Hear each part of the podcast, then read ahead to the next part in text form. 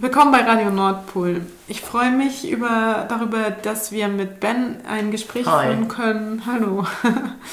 über die möglichen ähm, Bewegungsdatenanalysen, die diskutiert werden im Kontext der Corona-Pandemie. Wir sprechen darüber, was diese Bewegungsdaten eigentlich sind, um was für Daten es sich handelt, welche Verarbeitungen von welchen Daten in Aussicht gestellt werden, welche konkreten technischen Möglichkeiten es überhaupt gibt, was das für politische Fantasien sind und wo, wo vielleicht so etwas wie autoritäre Sehnsüchte einsetzen. Denn in den letzten Tagen keimt die Debatte um die mögliche Auswertung von Bewegungsdaten aus dem Mobilfunknetz als Maßnahme zur Eindämmung der Corona-Pandemie immer wieder auf. Die erste Gesetzesvorlage durch Gesundheitsminister Spahn ist zwar eigentlich zurückgenommen worden, aber das hat die Diskussion nicht beendet. Was stand eigentlich zur Diskussion und was wird weiterhin ins Auge gefasst? In der Gesetzesvorlage, die letztes Wochenende diskutiert wurde, ging es darum, dass die Gesundheitsämter auf sogenannte Verkehrsdaten zugreifen können sollen. Verkehrsdaten, das sind solche Daten, die eigentlich bei der Nutzung anfallen. Also man scheidet, unterscheidet Bestandsdaten, das sind die, mit welchem Namen ich zum Beispiel mein Handy registriert habe und meine SIM-Karte. Und die Verkehrsdaten sind die, die dann konkret bei der Nutzung anfallen. Das heißt, mit wem ich telefoniere, mit welcher Nummer ich anrufe, was, welche SMS ich bekomme und eben auch, und das ist das Interessante, in welchen Funkzellen ich eingeloggt bin. Funkzellen, das sind die Handytürme, die man kennt, die überall in der Gegend rumstehen. Und beim Handys ist es halt so, dass die sich mit, der, mit dem nächstgelegenen Funkturm verbinden, damit die eben erreichbar sind. Und insbesondere in Großstädten kann es halt sein, dass ein Handy zum Beispiel in der Nähe von mehreren Funktürmen ist und diese Funktürme und die IDs werden gespeichert von den Telekommunikationsanbietern und die kann man im Prinzip benutzen, um zu wissen, wann ein Handy ungefähr sich wo aufgehalten hat. Okay, das sind also Verkehrsdaten. Das heißt, in der ersten Gesetzesvorlage sollten diese Verkehrsdaten zur Auswertung zur Verfügung gestellt werden. Genau. Und das ist aber nicht durchgekommen. Das wurde zurückgezogen. Viele andere Änderungen, die übrigens drin standen, wie zum Beispiel, dass man nach dem Infektionsschutzgesetz auch die Bewegungsfreiheit einschränken darf, Ja. ganz grundsätzlich ist drin geblieben, aber konkret diese Maßnahme der Verkehrsdatenerhebung wurde gestrichen, auch nachdem zum Beispiel die Bundesjustizministerin sich dagegen gestellt hat, aber auch viele Datenschützer und Datenschützerinnen, ähm, weil eben Verkehrsdaten sehr weit gefasst ist. Es geht eben nicht nur um die Position, sondern auch mit wem gesprochen wurde und die ganzen Netzwerke, die, die man daraus eben erheben kann. Das heißt, die jetzige Rücknahme dieser ersten Gesetzesvorlage ist sozusagen am Datenschutzrecht gescheitert. Kann man das sagen? Ja, ich glaube, ganz grundsätzlich haben viele Juristinnen und Juristen eben da die Verfassungsmäßigkeit und die Ausgewogenheit in Frage gestellt. Also dass tatsächlich dieser sehr tiefe Grundrechtseingriff, der damit zusammenhinge, diese Daten zu erheben, dass der Zweck nicht die Mittel rechtfertigt in dem Fall. Das hat auch damit zu tun, dass zum Beispiel dieselben Daten über Jahre immer in der Diskussion standen, zur Vorratsdatenspeicherung erhoben zu werden und eben dauerhaft gespeichert zu werden, um alle möglichen äh, Kriminalitätsfälle zu lösen. Da haben auch die Strafverfolgungsbehörden immer großes Interesse daran. Und das ist aber in den letzten Jahren immer wieder vor Gericht gelandet und immer wieder wurde gesagt, diese Daten sind so sensibel, ähm, das ist so ein großer Grundrechtseingriff, dass sie eben nicht einfach so gespeichert werden dürfen. Okay. Trotzdem hat äh, meines Wissens nach das Robert Koch Institut tatsächlich bereits mit der Auswertung von bestimmten Daten begonnen. Meines Kenntnisstands nach hat die Deutsche Telekom Daten zur Verfügung gestellt und auf Basis dieser Daten werden Modelle entworfen, die die Wirksamkeit der bisherigen Ausgangsbeschränkungen befragen sollen. Wie genau funktioniert das? Welche Daten sind das? Warum können die das machen? Und was sind das für Modelle überhaupt? Ich weiß es auch nicht genau, weil die Daten sind natürlich nicht öffentlich. Es ist aber so, dass die Telekom eh eine, eine Subfirma hat, die sich mit der Auswertung solcher Daten beschäftigt. Was halt der Unterschied ist, ist, dass beim Infektionsschutzgesetz es eben darum ging, Einzelpersonen nachverfolgbar zu machen, um eben deren Kontaktpersonen irgendwie zu identifizieren. Und bei den Daten, die jetzt ans Robert Koch Institut gegangen sind, soll es sich um anonymisierte Daten handeln. Das heißt, dass verschiedene Maßnahmen ergriffen wurden, damit eben nicht man die Bewegung einer einzelnen Person nachvollziehen kann, sondern nur Teile von Bewegungsfaden, also so ganz genau, welches Verfahren die benutzen, um die Daten zu anonymisieren, weil das ist sehr schwierig bei so Bewegungsdaten, weil die sehr, weil die sehr leicht de-anonymisiert werden können. Das heißt, man kann sehr leicht zurückberechnen, auf, mit wem es, um wen es sich handelt quasi. Aber diese Firma versichert, dass sie äh, diese Daten eben anonymisiert Und ja, also grundsätzlich, was man, glaube ich, was relativ eingängig ist als Beispiel, ist normalerweise, wenn ich mich am Tag bewege und ich mhm. gehe von zu Hause zur Arbeit, dann bin ich halt in zehn verschiedenen Funkzellen zu Hause, dann auf dem Weg, in der Bahn lockt man sich in sehr viele ein und am Ende halt in der Arbeit und abends wieder zurück. Und wenn halt die Ausgangsbeschränkungen funktionieren und ich zu Hause bleibe, bestenfalls bin ich dann den ganzen Tag nur in einer Funkzelle. Ja. Das heißt, das kann man relativ gut über diese Daten ermitteln und auch anonymisiert. Das heißt, ich muss gar nicht für eine konkrete Person wissen, wie viele, wo genau in welchen Funktionen sie gewesen ist, sondern es reicht einfach nur die Anzahl zu nehmen und zu sagen, ist ne, ein Handy in einer Funkzelle pro Tag gewesen oder in 20. Das ist ein, es gibt einen sehr guten Artikel, der das sehr veranschaulicht von der New York Times, der auch relativ bekannt ist. Den können wir in unserem Weblog verlinken, wo man sehen kann, warum eigentlich Bewegungsdaten, mobile Bewegungsdaten sehr, sehr, sehr, sehr leicht de-anonymisiert werden können. Und vielleicht können wir an dieser Stelle nochmal einmal für diejenigen HörerInnen, denen das nicht total klar ist, verständlich machen, warum diese Frage der De-Anonymisierung nicht nur eine politische Frage ist, sondern auch eine juristische, warum sie so relevant ist für diese Debatte, weil das mit dem Datenschutzrecht zu tun hat, also mit, dem, mit der Gesetzesgrundlage. Also noch einen Schritt zurück. Technisch muss ja. man auch bei den, bei den Daten, die die New York Times damals analysiert hat, unterscheiden zwischen, die haben viel genauere Daten, weil es da eben nicht um Handy-Funkmastdaten ging, sondern Apps erhobene Daten und so. Mhm. Also, und die sind halt mit GPS zum Beispiel wesentlich genauer als diese Funkzellendaten. Mhm. Also diese Funkzellendaten, muss man sich vorstellen, sind in der Regel haben die, haben die eine Genauigkeit von irgendwie maximal 50 bis 100 Metern, um die Position einer, eines Handys zu bestimmen während äh, GPS ne, eine Genauigkeit von 5 Meter hat. Und was mir einfällt, weil ich das nachgeschaut habe, in Heinsberg zum Beispiel, dem, der Stadt mhm. in, in, NRW, die so eine, einen großen Ausbruch hatte, gibt es insgesamt nur einen Funkturm. Das heißt, die Genauigkeit ist da auf, die, die Reichweite von so Funktürmen ist bis zu 35 Kilometer. Also das ist die Genauigkeit, die diese Daten haben. Die Daten, die dann halt bei der New York Times analysiert wurden, sind so GPS-bezogene Daten, die sind eben viel genauer und damit lässt sich eben auch viel leichter eine Einzelperson identifizieren, weil weil eben so Bewegungsmuster einfach sehr eindeutig sind. Nicht jetzt innerhalb von zehn Minuten, also wenn ich mich mhm. von hier bis an, Straßen, an die Straßenecke bewege, dann kann man nicht genau erkennen, dass ich das war, aber wenn man nur wenige Zusatzinformationen hat, kann man erstens jeden einzelnen ist jede einzelne Bewegungsfahrt über so einen Tag einmalig und äh, dadurch reicht eben eine einzelne Zusatzinformation, dass ich da und da an, an einer oder zwei Stellen war, um mich zu de-anonymisieren. Und deswegen sind diese Bewegungsdaten eben sehr schwierig zu anonymisieren und Anonymisierung ist, anonymisierte Daten sind aus datenschutzrechtlicher Sicht eben egal. Sie fallen aus dem Datenschutzrecht raus, weil das Datenschutzrecht sich nur um personenbezogene Daten kümmert. Darunter fallen auch pseudonymisierte Daten, das heißt solche, die nur mit einer IT verknüpft sind nicht mit meinem Namen. Aber sobald man versichert, ähm, dass die Daten anonym sind und eben nicht einer einzelnen Person oder einem einzelnen Identität zugeordnet werden können, gilt das Datenschutzrecht eben nicht mehr. Mhm. Okay. Und jetzt lernen wir oder ich, es gibt sozusagen ähm, Presseberichterstattung, die noch nicht so ganz ganz eindeutiges Bild liefert, was so eigentlich die Maßnahmen sind, die überlegt werden. Aber es scheint so zu sein, dass, dass es eine App geben soll, die dann auf freiwilliger Basis Daten zusammenstellt. Das heißt also UserInnen würden sich, so verstehe ich das, äh, dazu entscheiden, äh, freiwillig ihre Daten zur Verfügung zu stellen und damit solche Daten liefern, mit denen Modelle gemacht werden könnten, die irgendwie, ich weiß auch nicht genau, ja, also die dann verständlich machen würden, ob oder in welcher Form die Ausgangssperren wirksam sind. Mhm. Wissen wir da genauer, was da geplant ist? Oder also, sind das solche Apps, wie sie jetzt auch in Asien mitunter benutzt werden? Also das ist alles noch nicht so genau bekannt, was da jetzt passieren soll. Was jetzt für, für die in Deutschland entwickelte App mal angesprochen wurde, war eigentlich eher so ein Modell wie in Singapur. Das heißt, die Leute installieren diese App und diese App äh, benutzt eben die Daten des Mobiltelefons, das heißt GPS, aber auch WLAN-Daten und äh, die, die großen Anbieter wie Apple oder Google sind halt dazu in der Lage, dann eben die Position wesentlich genauer, wenn auch nur auf 5 Meter, zu bestimmen. Und wenn man sich diese App freiwillig installiert, dann kann eben die ganze Zeit getrackt werden, wo man sich befunden hat. Und dann im mhm. Zweifel halt auch, das ist die Hoffnung, dass man dann im Nachhinein, wenn alle diese App benutzen würden, das ist aber auch gleichzeitig die Einschränkung für die, für die Funktionsweise, dass man eben Kontaktpersonen identifizieren kann.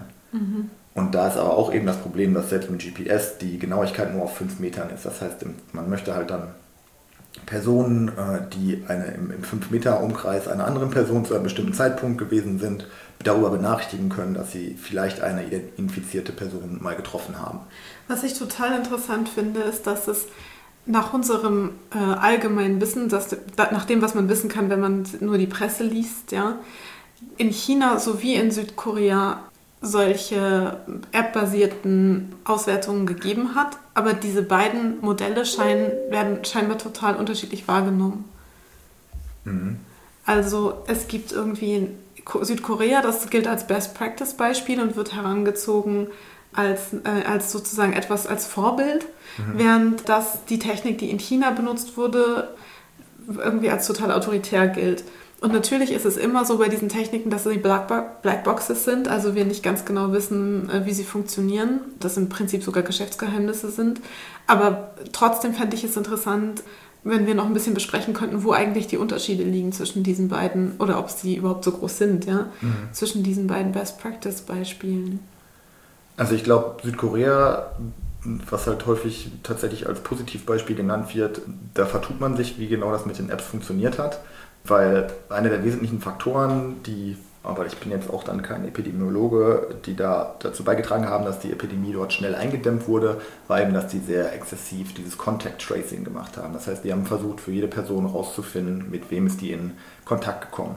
Dieses Contact Tracing war aber war zwar digital unterstützt, aber es war kein App-basiertes Contact Tracing, sondern es ist einfach so, dass in Südkorea die Gesundheitsämter oder die Behörden ähm, viel besser personell ausgestattet sind und die haben für jede einzelne Person halt manuell verschiedene Datensätze herangezogen, um herauszufinden, wo hat die sich in den letzten paar Tagen befunden. Dafür wurden Handydaten benutzt, wenn die Person das äh, erlaubt hat, die, die Infizierte, aber es wurden zum Beispiel auch Kreditkarteninformationen, ähm, also wann hat man wo mit der Kreditkarte bezahlt und auch Kameradaten, also zum Beispiel von U-Bahn-Stationen benutzt, um einzelne Personen zu deren Wege nachzuverfolgen wo dann die App ins Spiel kam, war bei der Information von, also diese Daten wurden auch vom Gesundheitsministerium öffentlich gemacht in, in langen Tabellen.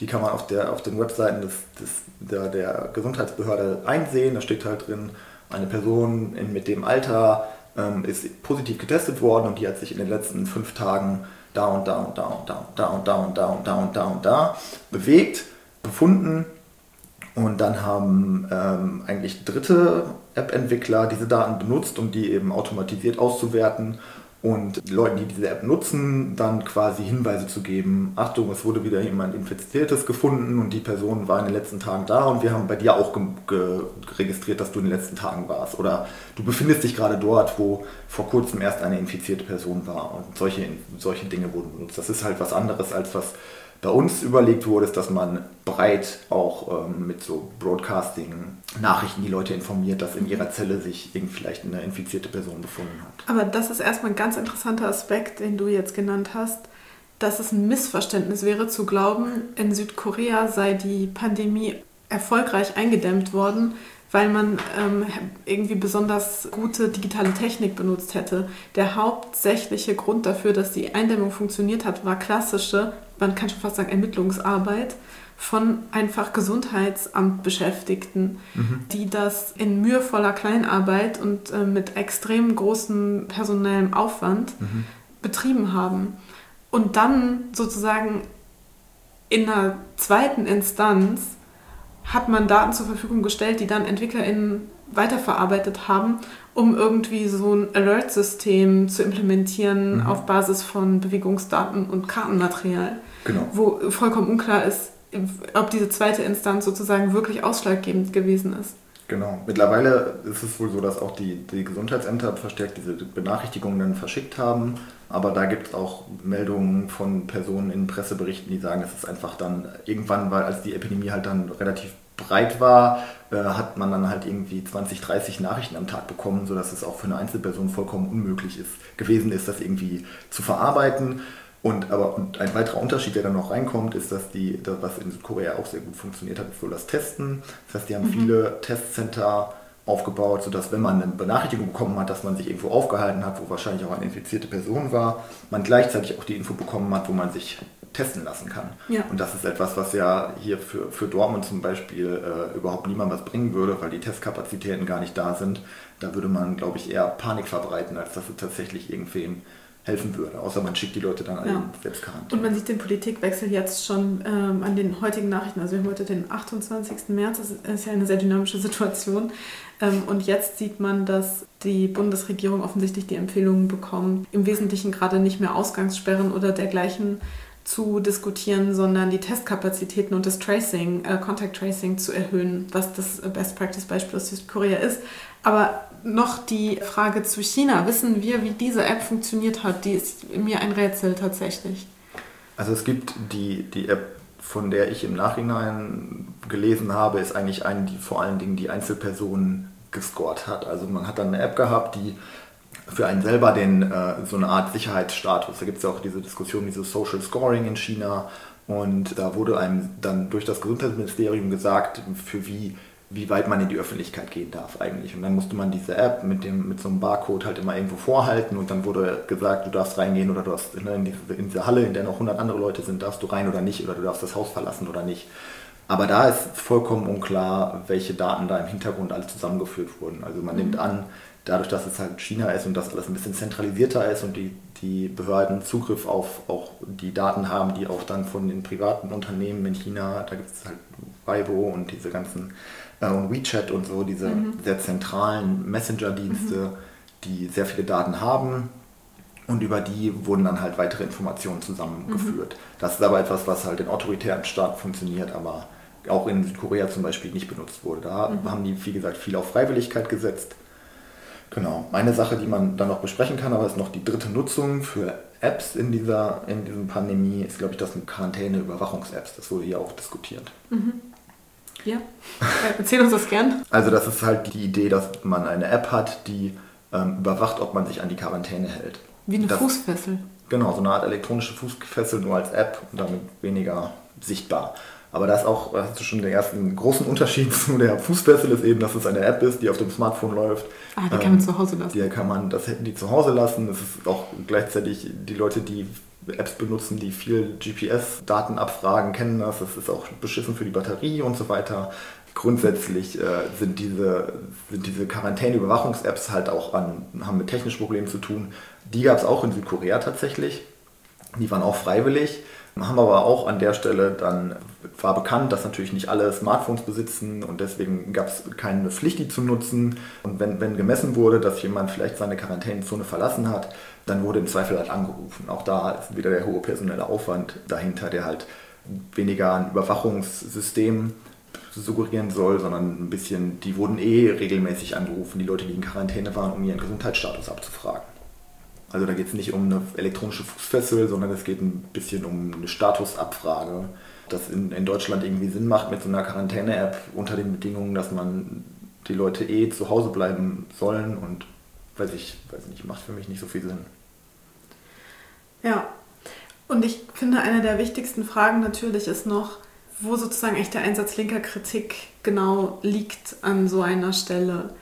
Weil es ja nicht um Technikmystifikation geht oder um irgendwie eine äh, strategische Verweigerungshaltung oder so, sondern wirklich um eine solide Analyse erst einmal ähm, der Wirksamkeiten von bestimmten Techniken, wie sie zusammenhängen mit bestimmten Regierungstechniken und in welcher Form sie sozusagen autoritäre Strukturen äh, stabilisieren oder hervorbringen können.